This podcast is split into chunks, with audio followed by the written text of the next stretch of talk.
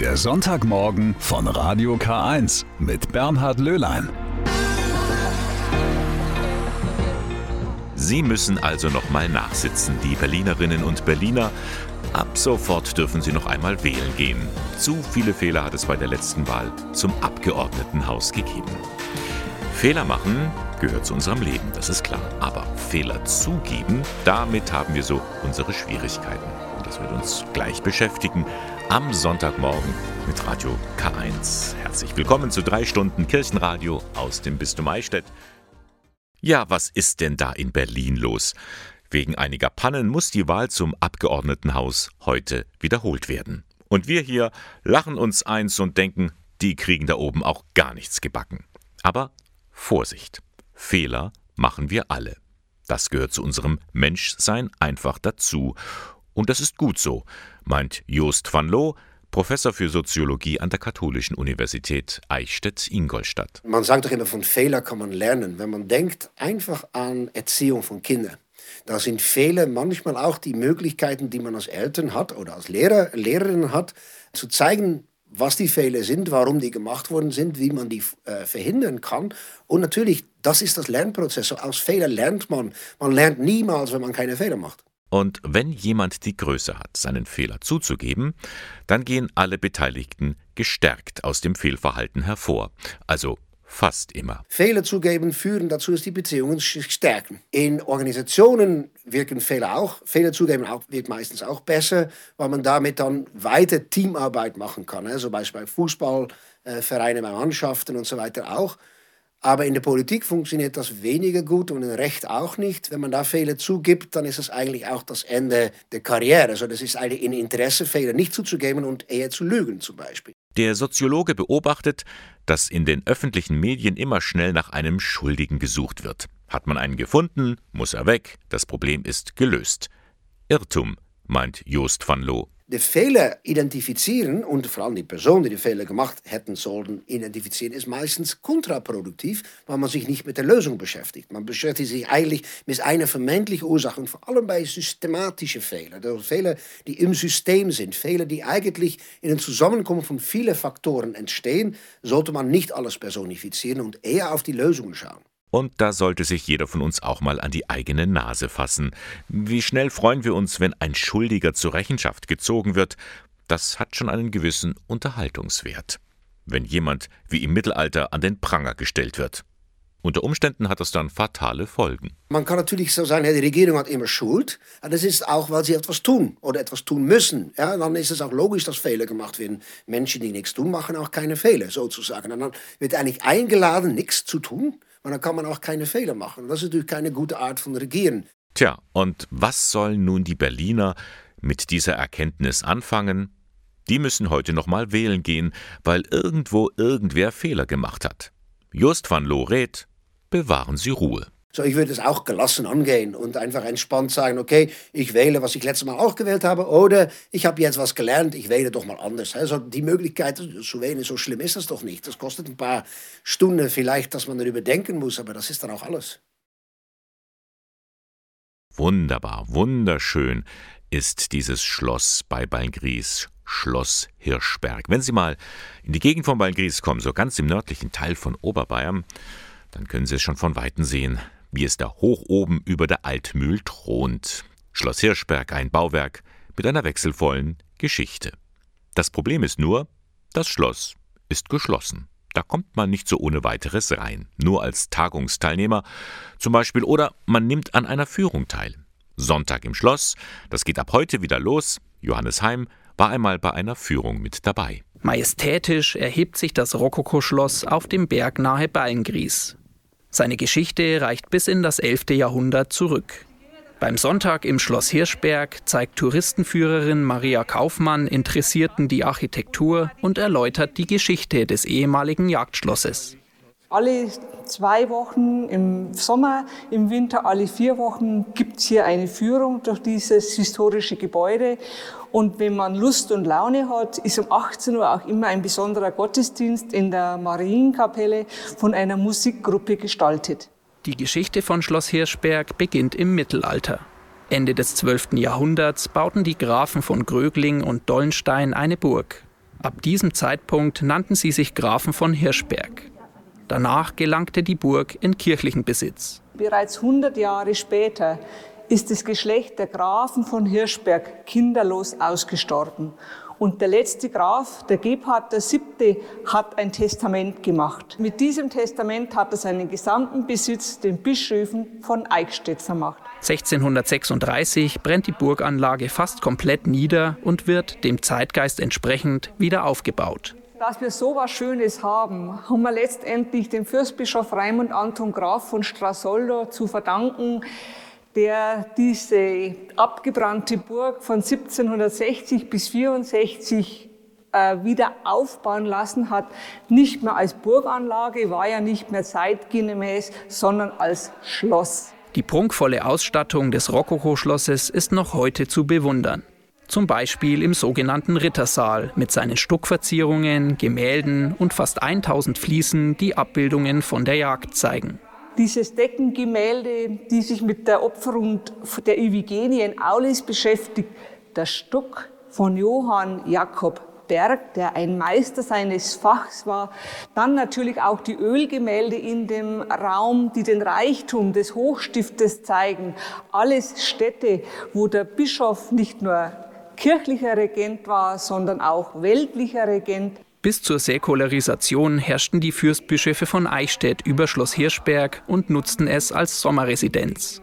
1860 kauft Bischof Gregor von Oettel das Schloss vom Königreich Bayern zurück. Ein Highlight ist die Johanneskapelle. Sie ist ebenfalls mit Stuck verziert und zeigt den heiligen Evangelisten mit seinem Symbol, dem Adler. Ab 1967 entsteht am Südhang nach Plänen von Alexander Freiherr von Branca die moderne Marienkapelle. Sie sehen hier keine heiligen Figuren, keine Rokoko, keine Barockausstattung.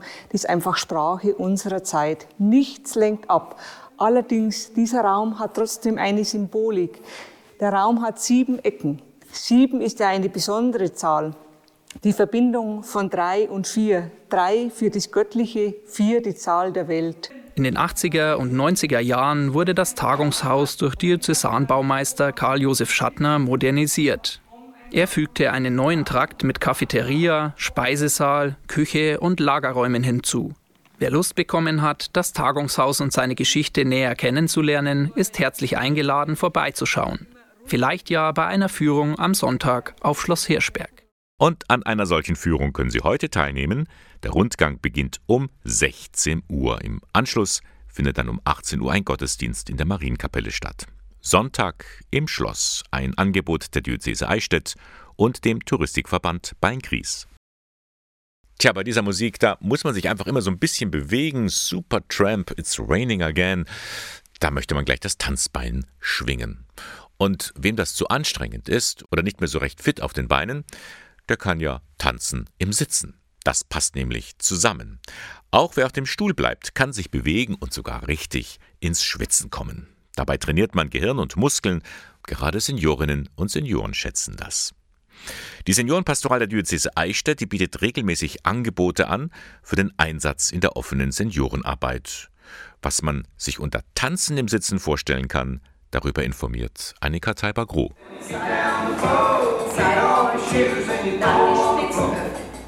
Wenn eins nicht zu kurz kommen darf, dann ist es der Spaß. Darauf achtet Herbert Altrichter ganz besonders.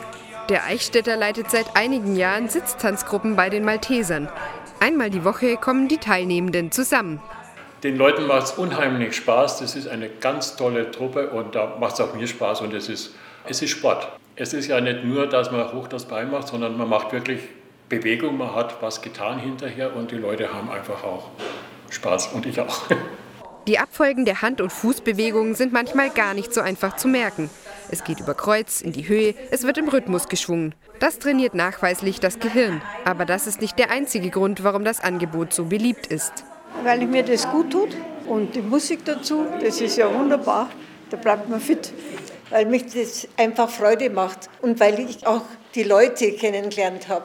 Und das mache ich wirklich gern, schon ein paar Jahre. Erstens einmal durch die Gemeinschaft und weil der Herbert das so mit Herzblut macht. Das tut uns alle so gut und uns selber bringt das auch sehr viel. Tanzen im Sitzen spielt eine wichtige Rolle in der alten Arbeit. In Ingolstadt bringt Dagmar Stadelmeier einer Gruppe neue Tänze bei.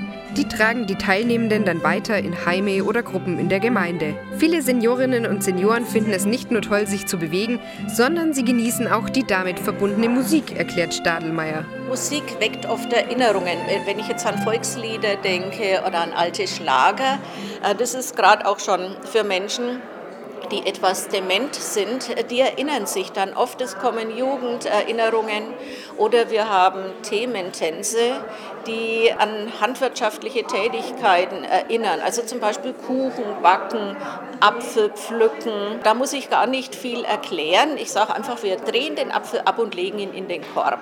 Das ist einfach eine tolle Sache. Dann geht es schnell und man kann auch gleich biografisches Arbeiten mit äh, verbinden. Sagen, oh, jetzt haben wir, welche Apfelsorten kennen Sie denn? Wichtig ist, Tanzen im Sitzen soll niemanden ausschließen.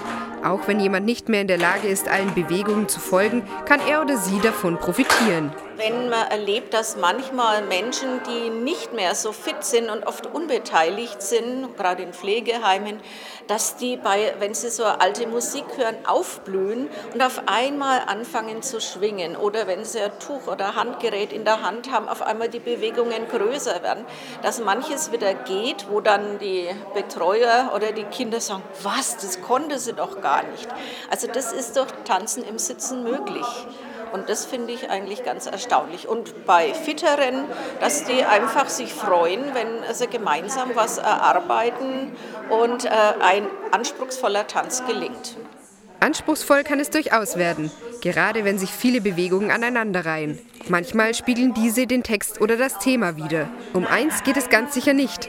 Um Perfektion findet auch Altenpflegerin Anna Schüller. Wenn Sie mal nicht alles mitmachen, ist es auch okay. Wir lachen auch oft drüber, auch wenn ich einen Fehler mache. Es gibt keine Fehler in dem Sinn. Es ist einfach mitmachen, Spaß haben. Und es ist sehr wichtig auch für die demenziell erkrankten Menschen, die machen dann am meisten mit. Durch dieses Musik und das Tanzen vergisst man, dass man das einfach gar nicht kann und macht einfach mit und bewegt sich und äh, aktiviert auch das Gehirn. Sehr wichtig. Mit Tüchern, Fächern oder Rasseln wird es beim Tanzen im Sitzen sogar bunt. Das schafft Abwechslung und sieht toll aus. Wichtig, denn Tanzen im Sitzen soll ja vor allem eines, gute Laune ins Leben bringen. Hattest du schon mal einen Traum, von dem du glaubtest, er sei real? Und was wäre, wenn du aus diesem Traum nicht mehr aufwachst? Woher wüsstest du, was Traum ist? Und was Realität? So beginnt ein rätselhafter Film, der vor fast 25 Jahren die Kinowelt revolutionierte. Matrix. In dem Science-Fiction-Film übernehmen in nicht allzu ferner Zukunft Computer die Macht in der Welt und kontrollieren das menschliche Bewusstsein. Nur eine kleine Gruppe durchschaut diese Täuschung und kämpft um die Freiheit des Menschen. Da sind in diesem Film durchaus einige religiöse Motive vorhanden und darüber kann man sprechen heute Nachmittag im Pfarrheim Herz Jesu in Ingolstadt, Hauenwöhr, liegt in der Zeppelinstraße 88. Zuerst wird um 15 Uhr der Film Matrix gezeigt. Der ist ab 16 Jahren freigegeben und danach besteht die Gelegenheit, sich auszutauschen. Der Eintritt ist frei, Veranstalter ist die katholische Erwachsenenbildung in Ingolstadt. Leider kann man nicht erklären, was die Matrix ist. Man muss sie selbst erleben. Tja, und das können Sie heute ab 15 Uhr im Pfarrheim von Herz Jesu in Ingolstadt.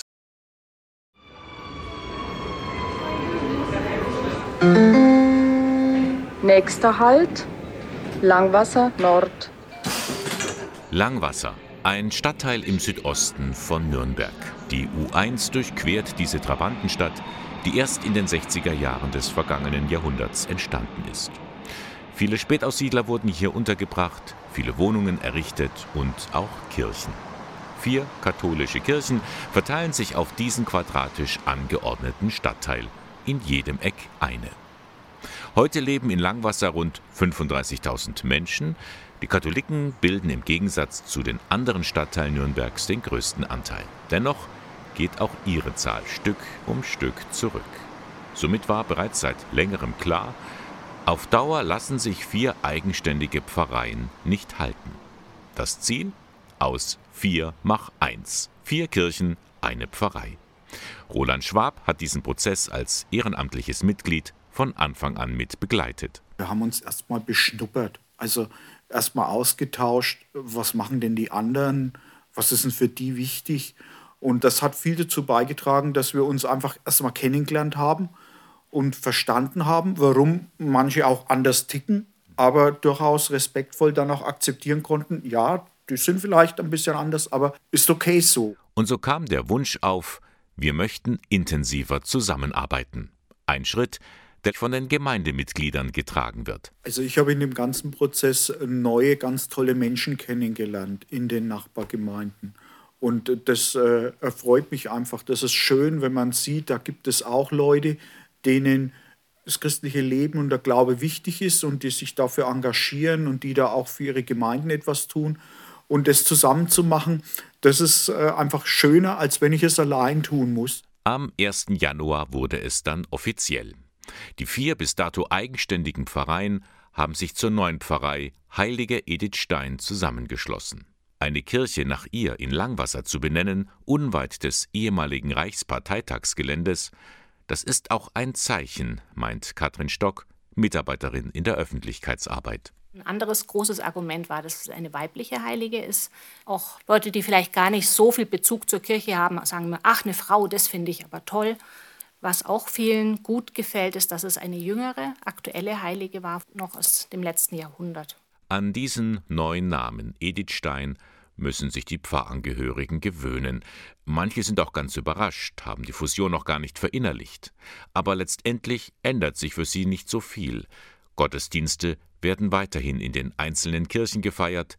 Die eigene Identität muss niemand aufgeben, bestätigt Pfarrer Carsten Jung. Es ist schon unterschiedlich, in welcher Kirche ich von den vier Kirchen jetzt bin. Da gibt es ja auch ein bisschen unterschiedliche Formen, durchaus, die praktiziert werden.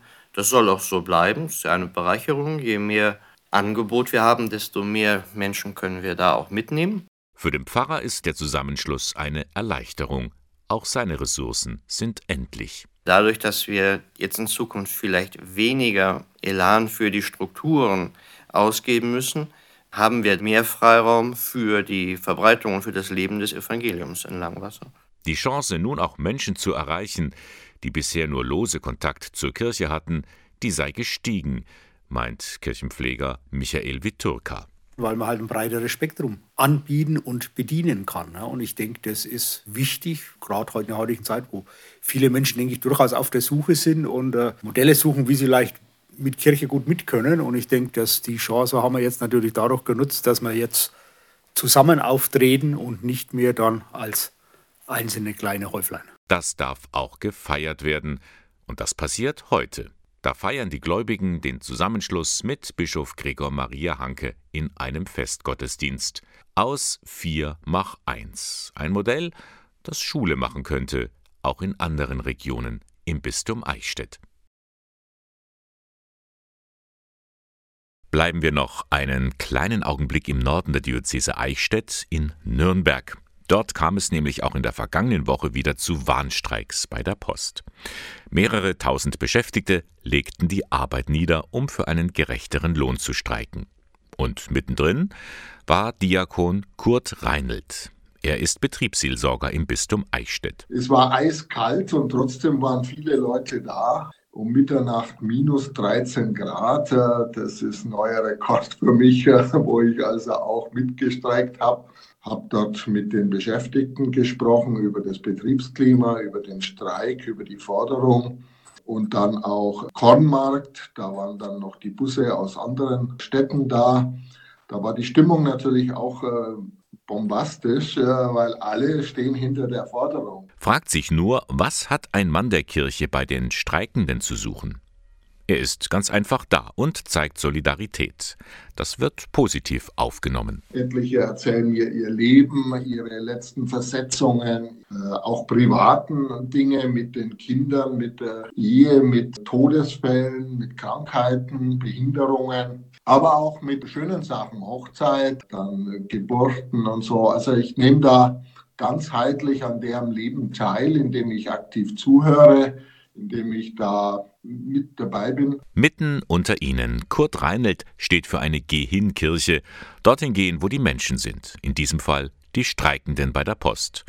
Und das wird er auch weiterhin tun. Natürlich, ich war bei dem Streik 2015 an allen Tagen dabei. Es waren über 40 Tage, war ich jeden Tag bei den Streikenden, jetzt natürlich auch. Und auch in kleinen äh, Niederlassungen, äh, wenn man Grüß Gott sagt, äh, das wird schon wahrgenommen. Ach, du kümmerst dich und es ist in jeder Belegschaft jemand, der gerade auch das Bedürfnis hat zu reden. Wer das Vaterunser betet, der kennt diese Zeilen. Vergib uns unsere Schuld. Wer schuldig geworden ist, wer einen Fehler gemacht hat, wer einen anderen Menschen verletzt hat und wem dann noch vergeben wird, der ist einfach erleichtert. Vergebung tut gut. Aber können wir jemanden so einfach vergeben, wenn uns etwas angetan wurde, wenn wir Opfer von brutaler Gewalt wurden?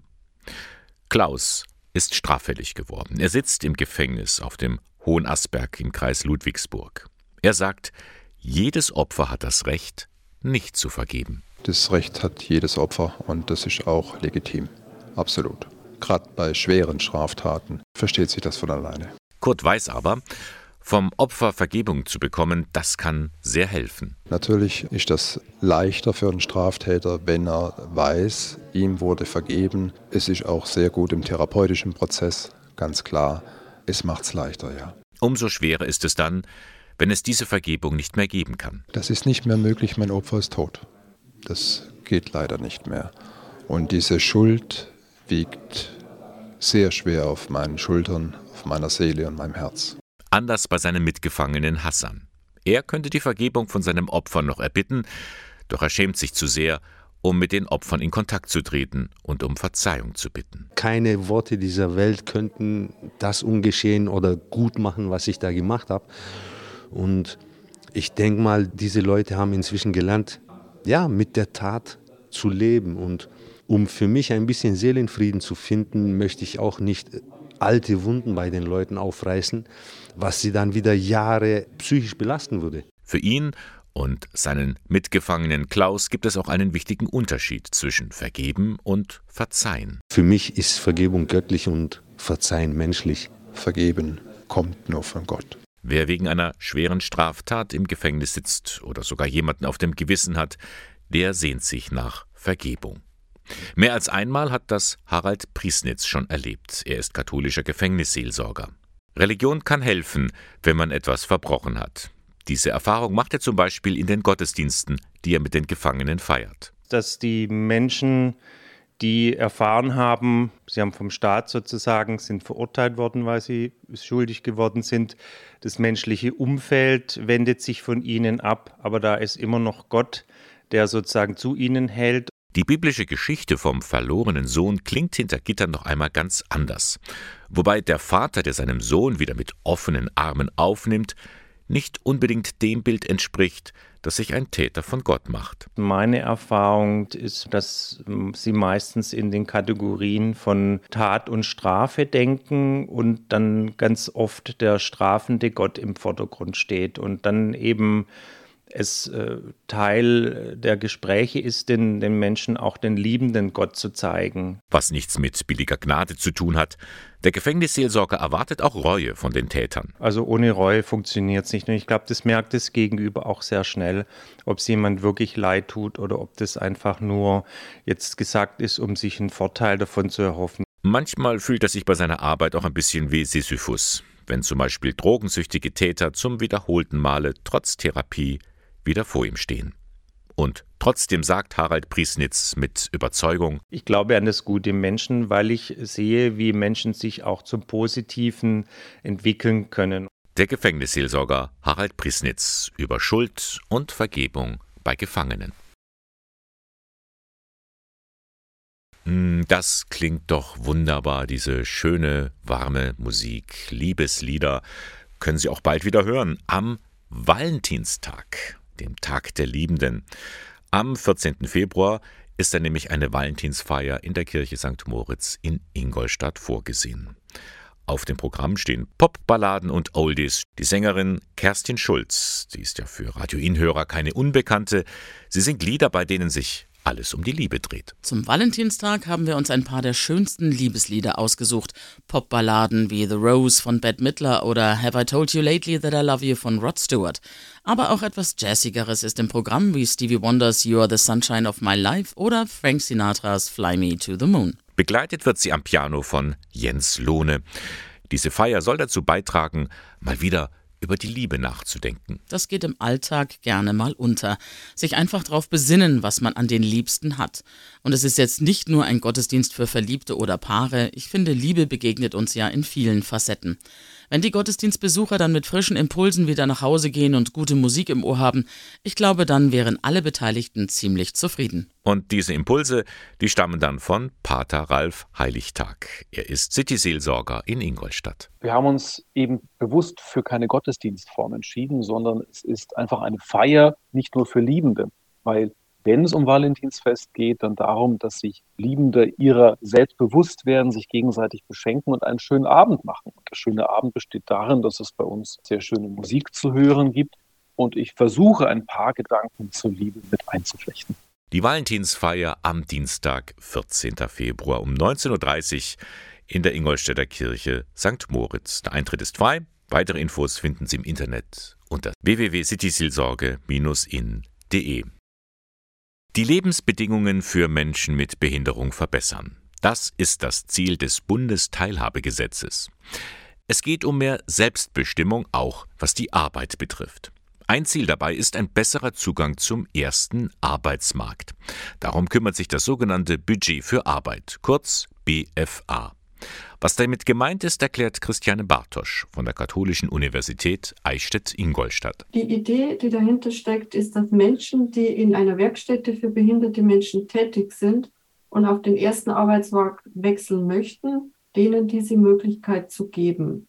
Das bedeutet, der Arbeitgeber bekommt einen Lohnkostenzuschuss von maximal 75 Prozent und der Budgetnehmer bekommt einen Zuschuss zu Unterstützungsleistungen, Assistenzleistungen am Arbeitsplatz, was er da eben benötigt. Klingt gut, funktioniert aber nicht so richtig. Denn die Hilfen werden kaum in Anspruch genommen. Gerade einmal 1600 Menschen in ganz Deutschland haben dieses BFA beantragt. Woran liegt das und wie kann man das ändern? Ein groß angelegtes Forschungsprojekt will das klären. Die Uni Gießen macht da mit und eben auch die Katholische Universität. Christiane Bartosch hat dazu zahlreiche Interviews geführt. Menschen mit Behinderung am ersten Arbeitsmarkt. Wie kommt das an? Was sind die Probleme? Was läuft gut? Ein Ergebnis? Dass wir gerade von Arbeitgeberseite gehört haben, dass es unheimlich positiv ist, wenn ein Mensch mit Behinderung in der Firma tätig ist. Das heißt, es verbessert sich das soziale Klima, der Umgang miteinander wird ein anderer die Menschen merken einfach, es ist ohne Probleme möglich, mit behinderten Menschen zusammenzuarbeiten. Doch was sagen die Werkstätten dazu, die ja gerade für Behinderte Arbeitsmöglichkeiten schaffen? Hier kann es tatsächlich zu einem Interessenkonflikt kommen. Die Wirtschaftlichkeit einer Werkstätte für behinderte Menschen führt dazu, dass man natürlich versucht ist, den Menschen, der besonders fit ist, zu halten aus wirtschaftlichen Gründen aber genau diese Menschen sind es, die vielleicht ein Interesse daran haben, ins Budget für Arbeit zu wechseln. Darum war es dem Forschungsprojekt wichtig, von Anfang an auch Praxispartner mit einzubeziehen. Unter anderem das Berufsbildungswerk der Rummelsberger Diakonie. Laut Sebastian Bratfisch müssen es nicht immer Werkstätten sein.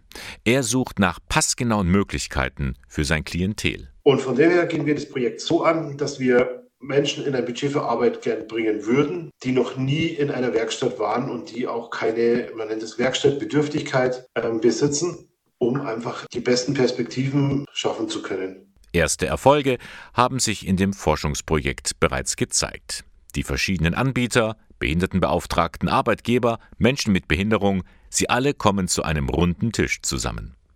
Diese Netzwerkarbeit ist allerdings erst der Anfang. Es gibt noch Luft nach oben. Für mich muss die Förderform ja gar nicht unbedingt äh, Budget für Arbeit heißen. Das ist, wie das heißt, kann ja den Betroffenen egal sein, aber es muss klar kommuniziert sein und einfach sein. Gerade für Menschen mit Einschränkungen muss es einfach sein. Und da ist die Hoffnung, dass ähm, die viel zitierten Hilfen aus einer Hand, wie es im, im Bundesteilhabegesetz vorgesehen ist, dass die auch bei den Leistungsträgern ähm, immer, immer mehr Anklang finden und dass wir nicht drei verschiedene Stellen haben, die sich dann im Endeffekt doch über die Kosten streiten. Und auch Christiane Bartosch hofft, dass das Forschungsprojekt dazu beiträgt, vieles zu vereinfachen. Denn für Menschen, denen das betreute Arbeiten in einer Werkstätte zu wenig ist, kann eine Stelle auf dem ersten Arbeitsmarkt positiv wirken. Einerseits, dass sie sich natürlich bestätigt fühlen, dass sie sagen können, ich arbeite bei Firma XY, ich arbeite nicht in einer Behinderteneinrichtung und beschreiben auch den Umgang mit den Kollegen durchaus als sehr positiv und fühlen sich wertgeschätzt und fühlen sich als Person, die einen festen Punkt hat in dieser Firma. Über das sogenannte Budget für Arbeit können seit 2018 Menschen mit Behinderung Zugänge zum ersten Arbeitsmarkt erhalten. Ein Forschungsprojekt klärt derzeit, wie man dieses Angebot noch verbessern kann. Können zwei Milliarden Menschen irren? So viele sind es in etwa, die Insekten als Nahrungsquelle nutzen. Und es könnten mehr werden, denn die Europäische Union hat mittlerweile vier Insektenarten als Novel Food, also als neuartiges Lebensmittel zugelassen. Mehlwürmer, Heuschrecken, Hausgrillen und seit Januar auch die Larven des Getreideschimmelkäfers, Buffalo-Würmer genannt. Für acht weitere Insektenarten liegen bereits Anträge vor. Ich weiß ja nicht, wie es Ihnen geht, aber einen gewissen Ekelfaktor kann ich nicht verhehlen. Insekten bringe ich eher mit Schädlingen zusammen als mit einer leckeren Mahlzeit. Elisa Neutatz sieht das anders. Die Ernährungsexpertin beim Verbraucherservice Bayern meint, Insekten bereichern unseren Speiseplan. Man kann Insekten eigentlich als nahrhafte und gesunde Proteinquelle ähm, bewerten. Das heißt, neben einer guten Eiweißquelle liefern sie eben auch Mikronährstoffe, Ballaststoffe und auch die wertvollen Omega-3-Fettsäuren. Das heißt, generell kann man den Verzehr von Insekten positiv bewerten. Ein weiterer Vorteil, Insekten sind klimafreundlicher und somit eine gute tierische alternative Proteinquelle. Sie brauchen weniger Platz, weniger Wasser, sie verursachen weniger Treibhausgase und sind auch bessere Futterverwerter. Das heißt, insgesamt sind sie einfach wirklich nachhaltiger als unsere anderen konventionellen Nutztiere. Solche Insekten können auf verschiedenste Weise auf unserem Teller landen. Als Pulver, als Paste, gefroren oder als Ganzes. Alles ist genau geregelt. Die EU legt auch fest, ob man das jetzt in verschiedenen Teigwaren verwenden kann, wie zum Beispiel in Nudeln oder in Brot, in Keksen oder in Riegeln. Aber auch solche Produkte wie, wie Fleischersatzprodukte zum Beispiel oder in Chips und auch in Schokolade ist es tatsächlich erlaubt. Wie alle Zutaten müssen die Hersteller auch Insekten in der Zutatenliste aufführen. Dabei muss neben der deutschen und der lateinischen Bezeichnung auch die Darreichungsform angegeben werden. Also zum Beispiel teilweise entfettetes Pulver aus Arceta domesticus, Hausgrille. Zudem muss auch ein Allergenhinweis auf der Verpackung stehen, denn ähm, Insektenprodukte können bei ähm, Allergiker, vor allem die schon mal allergische Reaktionen gegen Krebstiere, Weichtiere oder Hausstaubmilben hatten, die könnten eben auch bei Insekten eine allergische Reaktion haben. Insekten sind also mit Vorsicht zu genießen. Und für alle, die auf eine bewusste Ernährung achten, sei gesagt, vegetarisch ist das nicht. In Deutschland gibt es auch noch keine Haltungs- und Hygienevorschriften. Es ist einfach so, dass es noch eine sehr junge Branche ist und man auch noch gar nicht so genau weiß, spüren Insekten Schmerz, was ist eine gute äh, Tötungsmöglichkeit für Insekten. Das ist noch alles so ein bisschen ähm, ungeklärt. Da sind also noch viele Fragen offen. Elisa Neutatz vom Verbraucherservice Bayern jedenfalls ist überzeugt. Der Trend ist nicht mehr zu stoppen. Ich vergleiche das immer gern so ein bisschen mit, mit Sushi oder mit Tofu. Da hat man auch am Anfang so ein bisschen ähm, sich davor äh, geekelt oder hat das so ein bisschen beäugt. Mittlerweile integrieren wir das gerne in unseren Speiseplan. Vielleicht läuft es ja auch mit Insekten in Produkten so. Mike and the Mechanics, Over My Shoulder. Und ja, blicken wir noch einmal zurück über die Schulter. Was war denn heute alles geboten im Sonntagmorgen von Radio K1? Gleich kurz nach acht, da habe ich ja darüber gesprochen, dass in Berlin die Wahl wiederholt werden muss. Da haben irgendwelche Menschen wohl Fehler gemacht und wir hier machen uns ein bisschen lustig darüber, was in Berlin passiert ist. Aber Vorsicht, Fehler machen wir alle. Das gehört zu unserem Menschsein einfach dazu und das ist auch gut so. Mein Jost van Loo, er ist Professor für Soziologie an der Katholischen Universität in Eichstätt. Man sagt doch immer, von Fehler kann man lernen. Wenn man denkt einfach an Erziehung von Kindern. Da sind Fehler manchmal auch die Möglichkeiten, die man als Eltern hat oder als Lehrer, Lehrerin hat, zu zeigen, was die Fehler sind, warum die gemacht worden sind, wie man die äh, verhindern kann. Und natürlich, das ist das Lernprozess. Aus Fehlern lernt man. Man lernt niemals, wenn man keine Fehler macht. Dann haben wir nach Nürnberg geblickt. In dem Stadtteil Langwasser haben sich jetzt vier katholische Pfarreien zu einer Gemeinde zusammengeschlossen. Edith Stein heißt diese neue Pfarrei.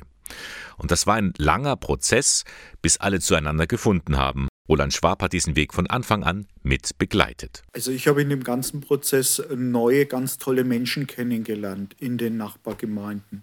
Und das äh, erfreut mich einfach. Das ist schön, wenn man sieht, da gibt es auch Leute, denen das christliche Leben und der Glaube wichtig ist und die sich dafür engagieren und die da auch für ihre Gemeinden etwas tun.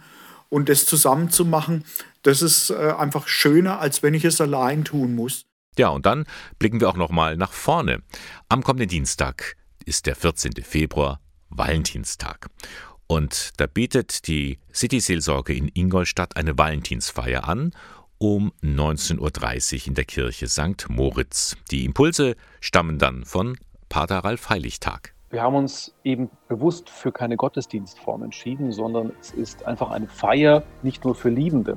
Weil wenn es um Valentinsfest geht, dann darum, dass sich Liebende ihrer selbst bewusst werden, sich gegenseitig beschenken und einen schönen Abend machen. Der schöne Abend besteht darin, dass es bei uns sehr schöne Musik zu hören gibt und ich versuche ein paar Gedanken zur Liebe mit einzuflechten. In diesem Sinne freuen Sie sich auf einen schönen Abend am kommenden Dienstag um 19.30 Uhr in St. Moritz. Und ich wünsche Ihnen jetzt noch eine gute Woche. Das war das Kirchenmagazin der Diözese Eichstätt. Sie finden uns in der Luitpoldstraße 2. Moderation und Redaktion der Sendung Bernhard Löhlein. Ihnen noch einen schönen Sonntag. Bis zum nächsten Mal. Alles Gute.